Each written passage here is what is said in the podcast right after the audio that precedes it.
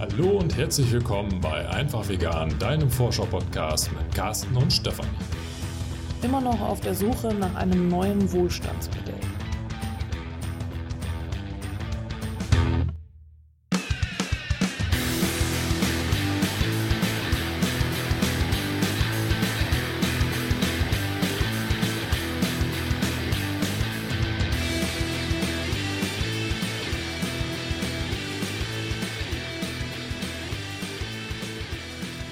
Nachdem wir in der vorangegangenen Folge darüber gesprochen haben, dass vegan immer gesund ist, wollen wir heute darüber sprechen, dass vegan auch immer nachhaltig ist.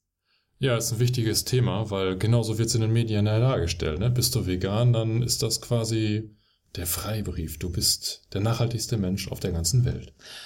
Und wie du vielleicht auch schon an unserer Wortwahl erkennst, ist es tatsächlich nicht so.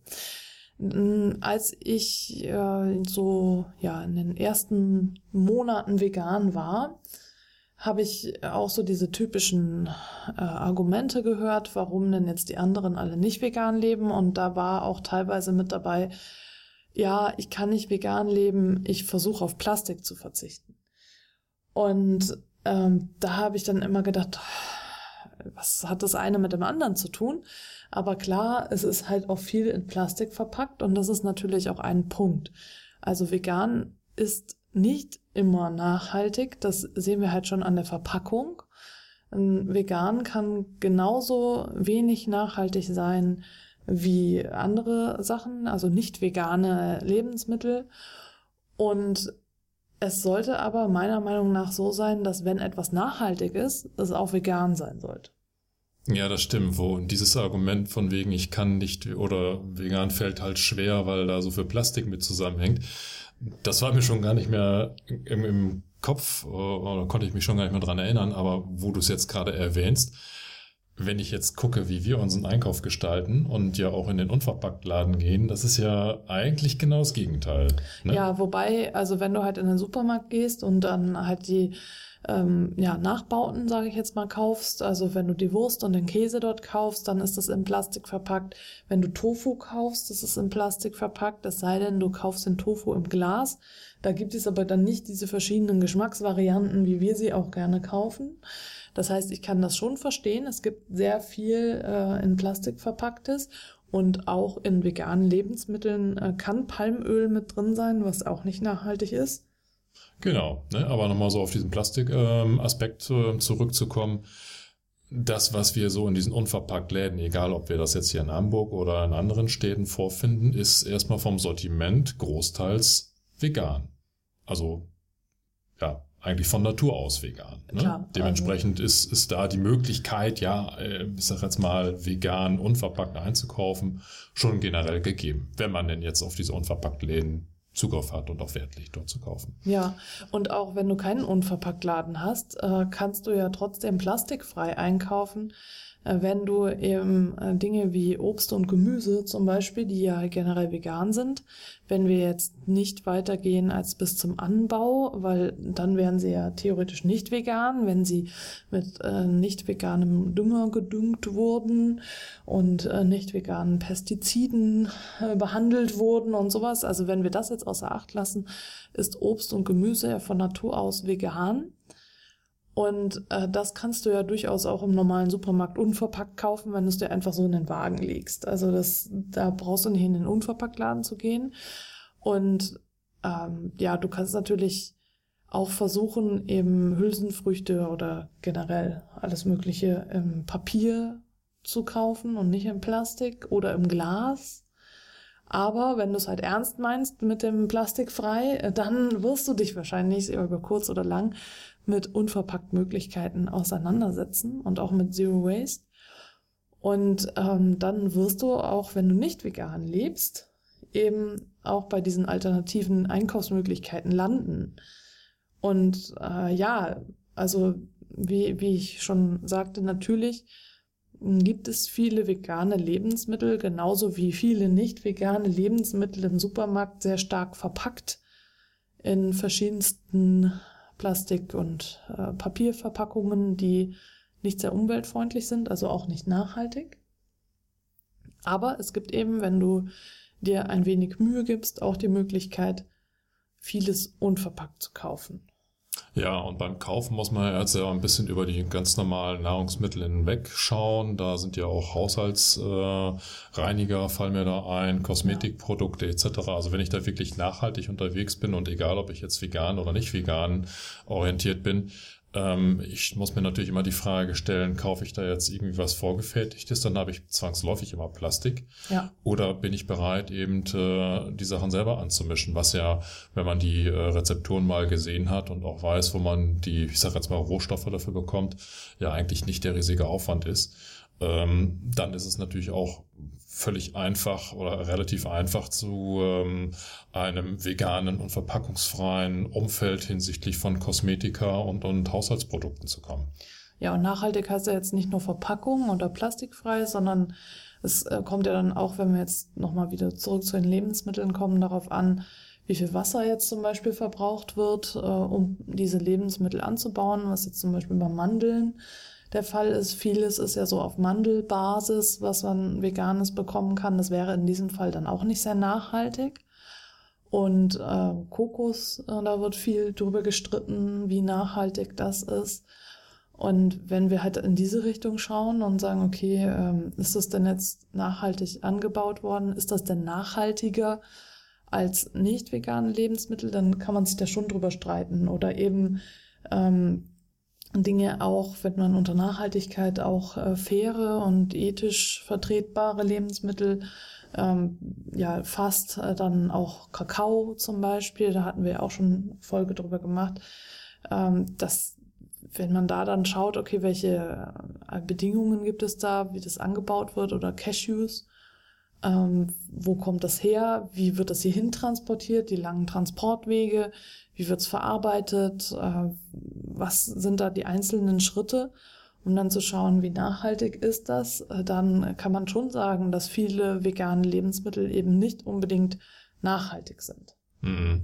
Wobei das natürlich auch durchaus Lebensmittel sind, die jetzt in einer nicht veganen Küche auch vornehmlich eingesetzt werden oder zunehmen. Ne? Also wenn ich mir jetzt gerade so dieses Paradebeispiel Avocado nochmal anschaue, mhm, ja. das ist ja richtig im Boom, was da äh, losgetreten wurde und äh, kann mir keiner erzählen, dass das jetzt ausschließlich aus der veganen Bewegung erwachsen ist. Ne? Nee, also das ist dann jetzt wieder so healthy Lifestyle-Sache, ja. aber ich finde, das ist dann auch keine Entschuldigung zu sagen, naja, die anderen machen es auch, deswegen ist es für nee, uns nee, okay. Nee, das, also Entschuldigung lasse ich an der Stelle sowieso nicht zu. Auch wenn du von außen betrachtest, natürlich erstmal, du würdest einen, einen großen Warenkorb erstmal schnüren ne? und würdest ja jetzt mhm. den Warenkorb von, von einer vegan lebenden Person mit einer nicht vegan lebenden vergleichen und dann würdest du, egal wie der Warenkorb bei den Veganern aussieht, sie mit hoher Wahrscheinlichkeit feststellen, naja, so unterm Strich ist das eigentlich nachhaltiger. Ja. Die Frage ist, ist das, was dann dort als nachhaltig definiert ist, eigentlich auch wirklich das Optimum da, wo man hinsteuern sollte? Mhm. Oder ist es noch weit davon entfernt, wo man sagt, naja, eigentlich kannst du damit zufrieden sein? Und äh, ja, diese Sachen, die wir jetzt gerade genannt haben, also Avocados, äh, Cashews, Kakao, äh, Kakao ähm, generell Palmöl-Thema. Ja, auch das, Bananen. Auch ne? Bananen, ja. das sind alles so Sachen, wo einfach noch ganz viel Luft nach oben für Verbesserungspotenzial da ist. Da darf man sich beim besten Willen nicht drauf ausruhen und sagen, hey, ich bin jetzt vegan, alles gut. Sondern ja. da muss man sich auch wirklich dann eingestehen, dass das, was man dort hat, ja im Grunde genommen, ja, sag ich mal, semi-beste Wahl ist. Ne? Also die ja. beste Wahl muss man vielleicht erst noch schaffen oder man findet sie irgendwo anders. Äh, man muss da ein bisschen mehr mhm. in die mhm. Bezugsquellenrecherche einsteigen. Aber ähm, es ist nicht per se so, dass ich einen veganen Warenkorb aus dem Supermarkt als das Nonplusultra ansehen dürfte. Ja, es ist, also, was wir jetzt gerade auch sagten, Nachhaltigkeit äh, bezieht sich eben auch auf Transportwege. Und dann wäre eben regional und saisonal, ich kann schon nicht mehr sprechen, saisonal das Sinnvolle. Aber ähm, dann schränkt sich natürlich die Auswahl ganz stark direkt ein. Natürlich wäre es super, wenn man selber anbaut. Dann müsste man nochmal schauen, womit man anbaut. Da wären wir wieder bei äh, biozyklisch veganem Anbau. Und es gibt also viele Faktoren, äh, die wir beachten sollten. Die Frage ist dann jetzt tatsächlich, was ist denn überhaupt dann nachhaltig an vegan, ne? Naja, vegan ist ja insofern nachhaltig, wenn du ein Kontrastprogramm hast mit Fleisch oder mit tierlichen Produkten. Ne? Also allein dieser Kontrast rechtfertigt ja schon zu sagen, vegan ist halt an der Stelle deutlich nachhaltiger. Ne? Was Wasserverbrauch, CO2-Ausstoß etc. betrifft. Also im mhm. Grunde genommen die, die komplette Energie, die aufgebracht werden muss, um diese Lebensmittel herzustellen aus, aus tierlichen Produkten. Das fällt natürlich im Großteil halt weg, wenn du mhm. rein vegane Produkte hast. Aber wie gesagt, ich bin dann der Meinung, da darf man sich nicht drauf ausruhen und sagen, hey, das ist schon total super im Vergleich mhm. zu, sondern, naja, wenn ich mich immer nur mit dem Schlechtesten vergleiche, dann heißt das noch lange nicht, dass ich das Beste daraus bekomme. Ne? Ja. Also. Es ist ja auch so ein bisschen dieses Argument, äh, wenn manche sagen, dass auch Pflanzen Gefühle haben. Äh, dass man dann teilweise nicht weiß, wie man darauf reagieren soll. Aber es ist ja nun mal so, selbst wenn Pflanzen Gefühle hätten, wäre es immer noch besser, diese zu essen, als halt die Tiere zu essen, weil man dadurch ja noch mehr verbraucht. Also weil die Tiere ja erst die Pflanzen essen und dann isst man die Tiere, so dass du halt einen viel größeren Verbrauch hast. Also nachhaltiger ist es tatsächlich dann die Pflanzen zu essen und nicht die Tiere, äh, weil die Tiere einfach, äh, ja, dann das quasi das Vielfache von dem verbrauchen, also dein Stück Fleisch oder äh, dein Stück Fisch hat äh, ein Vielfaches von dem verbraucht, was wir jetzt so äh, ohne diesen Umweg verbrauchen würden. Genau. Genau. Eine andere Sache, die mir jetzt so noch in den Kopf gekommen ist von wegen Nachhaltigkeit, ist das Thema Reisen, Flugverkehr. Mhm. Ich habe manchmal so den Eindruck, wenn man so in diesen Social-Media-Kanälen rumseppt und, und die vegane äh, Community dort bestaunt, dass äh, halb Veganistan in Bali stattfindet. Mhm. Und da frage ich mir natürlich dann öfters, äh, wie das denn mit diesen Nachhaltigkeitsaspekten mhm. äh, unter einen Hut zu bringen ist. Ne? Ja. Also ich, ich bekomme das halt schon mit, dass ja ein Teil, ich weiß nicht, ob er groß oder klein ist, aber ein Teil der veganen Szene immer noch ausgedehnte Reisebereitschaft zeigt. Ja, die nicht Flugbereitschaft. Allem, Flugbereitschaft, ne? ja. ja.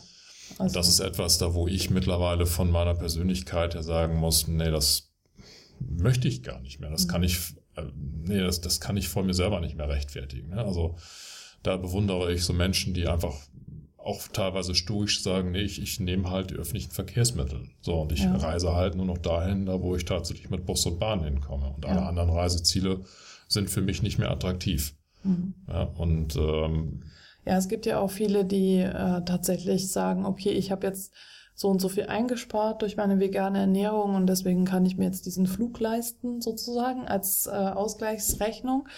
Und ich will natürlich niemanden das Reisen madig machen, und, aber ich würde jetzt halt tatsächlich auch nicht mehr fliegen, aus eben diesem Nachhaltigkeitsgrund, weil wir uns das einfach auch nicht leisten können, jetzt so als gesamte Menschheit zu sagen, okay, ich habe halt hier ein bisschen gespart und deswegen kann ich mir jetzt das leisten. So, also diese Rebound-Effekt, ja. ja, ja, genau. Egal, ob ich dann auch noch CO2-neutral reise das ist ja letztendlich auch nur, ja, für mich ist es schon fast wieder so ein Ablasshandel, ja. ne, aber der Schaden ist angerichtet. Ne? Mhm. Dann kann ich noch so viele Bäume pflanzen, die ja auch erstmal wachsen müssen, bevor mhm. sie dann ne, wieder klimaneutral agieren können.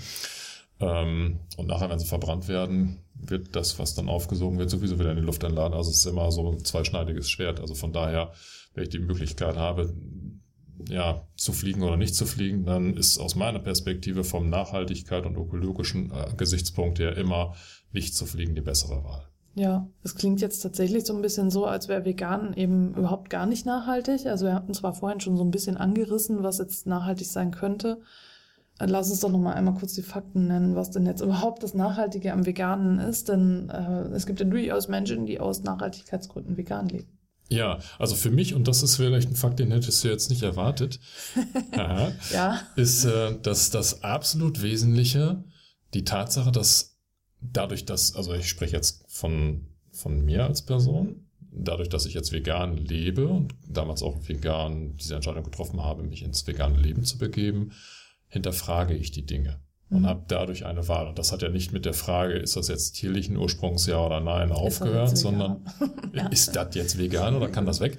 Ähm, nein, es ist ja tatsächlich damit eine konkrete, kritische Position in mein Leben gekommen. Mhm. Ja. So, und die ermöglicht mir jetzt natürlich auch bei anderen Bereichen immer weiter zu forschen, zu fragen und dann eine bessere Wahl zu treffen. Mhm. Ob ich die optimale Wahl treffe, haben wir dahingestellt, aber ich kann mich an der Stelle verbessern und das ist ja nur möglich, indem ich das dann halt hinterfrage. Also das ist tatsächlich etwas, was ich ähm, für ganz wichtig halte. Und was die reinen Fakten betrifft, die für eine vegane Ernährung sprechen, ist es ja, dass äh, egal was du jetzt anschaust im Rahmen der Produktion von Lebensmitteln, egal ob Energieverbrauch, ob Wasserverbrauch, ob der CO2-Ausstoß, ob die Landnahme, die dort mit einhergeht, ob jetzt äh, Monokultur, ob jetzt ähm, Verdrängung auf den Weltmärkten dadurch, dass äh, in, in äh, ja, Entwicklungsländern Waldflächen äh, gerodet werden oder halt andere Flächen für, für Nahrungsmittel oder für, für Futtermittel, muss man ja sagen, verwendet werden. All das sind ja Aspekte, die fallen zum Teil weg oder fallen in der Schwere nicht mehr ansatzweise so groß mhm. aus, wenn ich mich jetzt auf eine vegane Ernährung einlasse. Ja, es ist ja dann auch noch der Aspekt, ähm, wo du jetzt gerade sagtest, Landnahme und auch generell Weltmärkte, was ja beim, bei der Milch zum Beispiel der Fall ist, dass dann da das Milchpulver eben exportiert wird und dadurch werden in Afrika zum Beispiel die Märkte zerstört, äh, was ja auch mit Hähnchenteilen funktioniert, so, ne, die dann exportiert werden. Also so wie das, was wir hier nicht essen wollen, das exportieren wir und Dadurch zerstören wir dort die Märkte. Das macht natürlich jetzt ähm, die Welt nicht veganer, wenn wir sagen, ähm, wir zerstören deren Märkte, also wir nehmen denen die Chance, selber Milchkühe zu halten und selber Hühner zu schlachten. Ähm, denn wenn wir denen die Chance wieder geben, würden sie es ja wieder machen. Also so. Aber äh, der erste Schritt wäre ja tatsächlich damit aufzuhören, überhaupt dort was zu zerstören und äh, der zweite Schritt dann äh, zu sagen, okay, die Welt wird vegan. Ne? Mhm. Ja, und in der Hinsicht ähm, finde ich es mittlerweile recht schön, in den auch Mainstream-Medien immer mal wieder so eine Positivberichterstattung vorzufinden. Mhm. Die wird meistens befeuert aus dem Aspekt der Klimawandel oder Klimakrise. Mhm. Und ähm, hat aber meistens zum Resümee, dass wir entweder komplett pflanzlich oder verstärkt pflanzlich äh, eine Ernährung etablieren müssen, um überhaupt eben diese Klimakrise in irgendeiner Art und Weise ja durchstehen zu können, wollte ich gerade schon sagen, aber in den Griff zu bekommen. Und das ist natürlich etwas, was jetzt aus meiner persönlichen Wahrnehmung gerade in der letzten Zeit immer mal stärker in den Medien publik wird. Zeigt natürlich auch nochmal, dass da eine, diese Faktenlage, die wir so zitieren, ja nicht einfach so aus der Luft gegriffen ist, sondern ja auch im wissenschaftlichen Umfeld immer stärker artikuliert wird und dann dementsprechend ja auch der breiten Öffentlichkeit jetzt auch durch, ja, sagen wir, Mainstream-Medien dann zugänglich gemacht wird. Ja, und es gibt ja auch schon genug Dokumentationen und Bücher, also jetzt sei es Cowspiracy oder aus kontrolliertem Raubbau von Katrin Hartmann, wo man nachlesen oder nachschauen kann, was denn jetzt so die Argumente für eine vegane Ernährung aus Nachhaltigkeitsaspekten, also aus nachhaltiger Sicht kann man so sagen? Ja, also jedenfalls du verstehst, was ich meine, was äh, aus dieser Sicht halt äh, die Gründe sind. Und wenn du da also noch tiefer einsteigen möchtest, dann schau dir diese Filme an, schau dir, lies die Bücher, hör dir unsere Rezensionen dazu an. Ich verlinke die dann auch nochmal in den Show Notes. Und das soll es jetzt auch schon gewesen sein für heute. Dann sag ich jetzt in diesem Sinne. Klaus mir damit das Wort und dann war ich in Hamburg sagt man Tschüss. Und auf Wiederhören.